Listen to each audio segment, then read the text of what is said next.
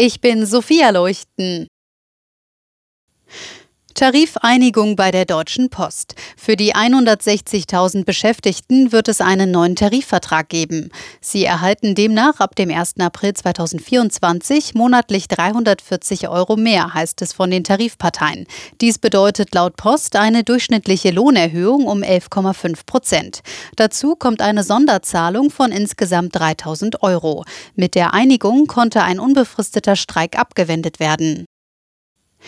Nach dem Amoklauf in Hamburg wird über ein verschärftes Waffengesetz diskutiert. Der Chef der Gewerkschaft der Polizei Kopelke fordert, das Gesetz sofort zu ändern.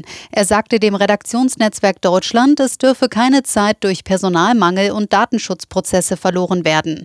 Bundesinnenministerin Faeser kündigte im ARD-Interview an, das Waffenrecht auf Lücken zu prüfen.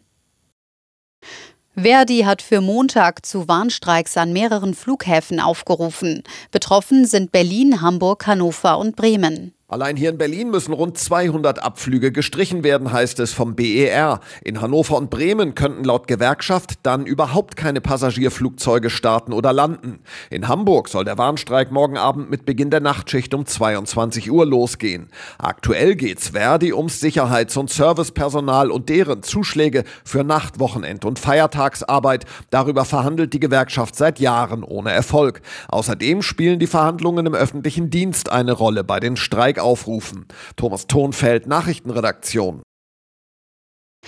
Im oberfränkischen Lichtenfels ist eine Mitarbeiterin eines Blumenladens getötet worden. Wie Polizei und Staatsanwaltschaft mitteilten, entdeckten Spaziergänger gestern Abend die Leiche der 50-Jährigen.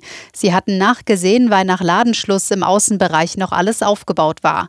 Noch haben die Ermittler keine Hinweise auf Täter und Motiv. Die Polizei sucht zwei Frauen, die den Laden um kurz vor 18 Uhr betreten haben.